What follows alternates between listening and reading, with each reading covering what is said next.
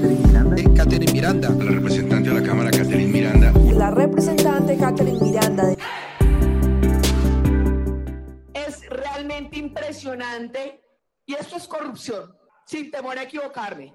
¿Acaso no les bastó los 70 mil millones de pesos que se robaron con Emilio Tapia, que le robaron a los niños, que ahora van por el presupuesto, que ahora quieren realmente utilizar los recursos públicos en campaña para aceitar las maquinarias políticas? No, es aceptable y claro que hay dolo, claro que hay dolo. ¿Acaso ustedes que llevan más de tres años en el Congreso no saben que una ley estatutaria se modifica por comisión primera? ¿O no saben que se necesitan mayorías? ¿O no saben modificación, una ley estatutaria necesita el control previo de la Corte Constitucional? Eso lo sabemos todos.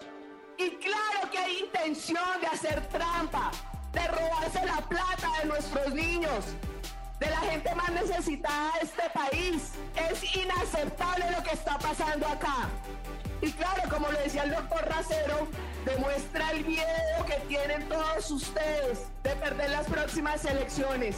Pero ni siquiera los 350 billones de pesos de este presupuesto les va a alcanzar para comprar las elecciones, porque el pueblo ya despertó, porque no les sigue creyendo a ustedes por mentirosos, por tramposos, cínicos y corruptos. Gracias, Presidenta.